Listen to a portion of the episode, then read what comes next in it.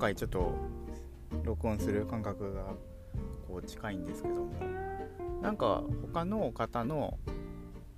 えーと、ポッドキャストとかを聞いててまあ思ったことをポツポツ喋るのもいいけどなんかこう聞いてもらってる人の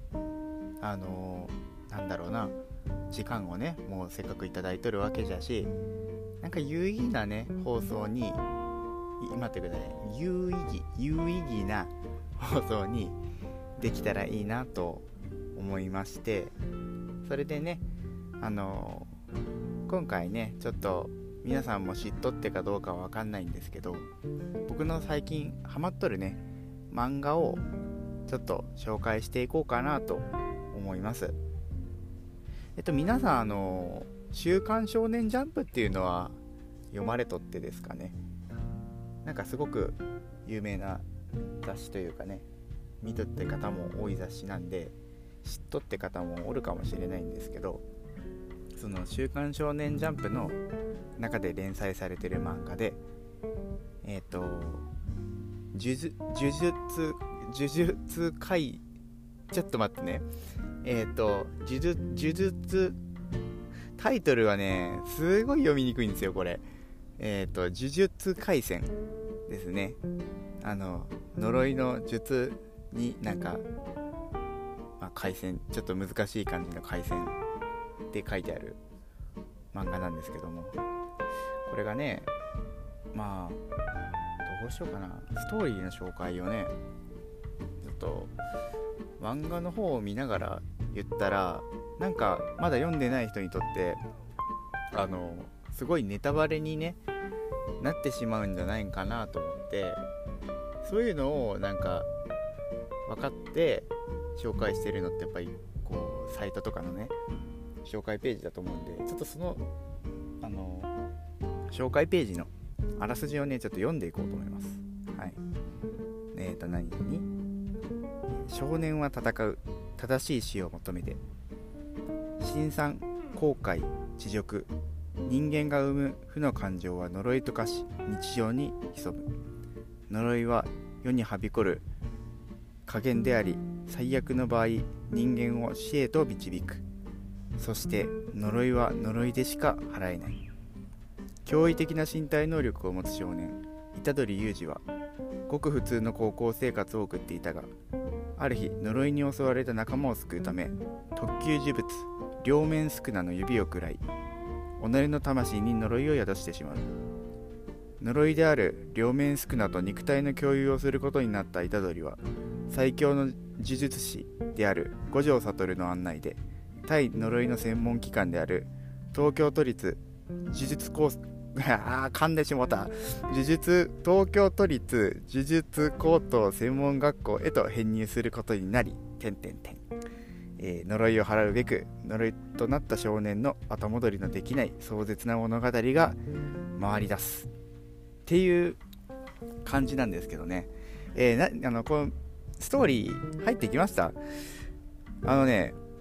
この漫画のちょっと、えっ、ー、と、面白いところであり、かっこいいところでもあるんだけど、いけんと思うのが、漢字がね、すごい難しいんですよ。漢字が難しいし、なんかこう、出てくる技の読み方も難しいし、何よりね、あの、呪術っていうね、言葉が、あの、僕ちょっと滑舌がすごい悪いんで、言いにくいんですよね。しかもなんなん学校の名前早口言葉じゃんこれ。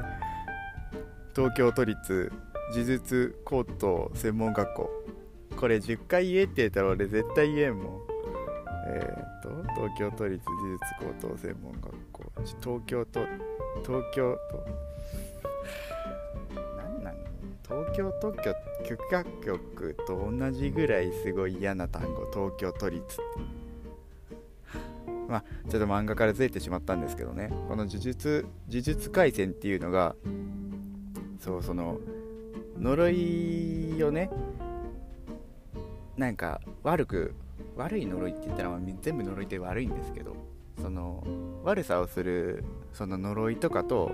戦うお話なんですよ。簡単に言うと。でその戦うっていうのも何て言うんかな。お祓いとはまた違うんですけどその払う側の人もなんかその呪い的な技をね結構使うんですよ。例えばなんだろう。主人公はすごいもう身体能力がバケモン級に高いんですよね。普通の状態で。なんですけどその何て言うんかな呪力っていうその呪いの力の操作とかをどんどん覚えてってそういう技とかを繰り出せていくようになったりするんですけど。あと何があるかな。結界みたいなの貼ったりとか。あの、自分の術を相手により当てるための領域みたいなのを展開させたりとか。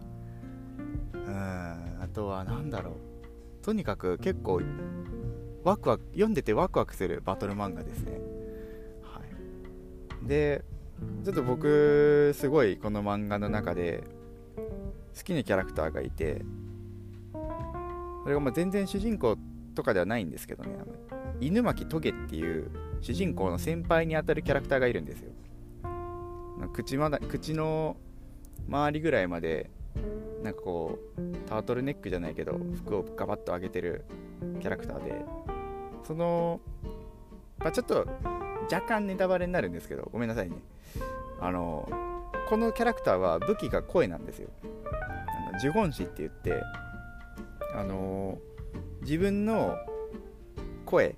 というか発した言葉っていうのをそのまま呪言って言ってその呪いの言葉としてぶつけるみたいな。例えば動くなって言ったら動けんくなったり吹っ飛べって言ったら吹っ飛んでたり本当にその言葉によって相手を動かすみたいな効果なんですけど、まあ、この能力ももう聞いたらめちゃめちゃ強いじゃないですか。ただすごいデメリットもあって使うたんびに喉をどんどん疲弊していくしあの相手が強力な相手だったらその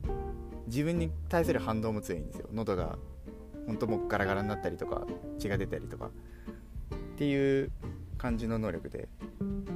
でこのキャラクターの僕すごい好きなところがこんな術術を使わん時でもちょっと効果何て言えばいいんかなこう使いたくない時でも例えば黙れって言ったら相手黙っちゃうしみたいな感じでもうずっと効果を発揮してしまうんですよこの人は。でそれをあの不用意にね周りの人をあの傷つけんために普段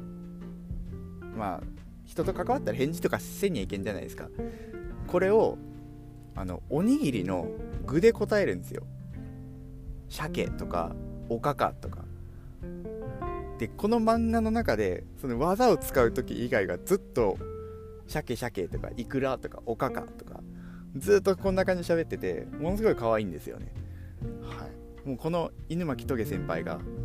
出てくるところまでね是非見ていただきたいんですけども。で、まあ、今漫画の話で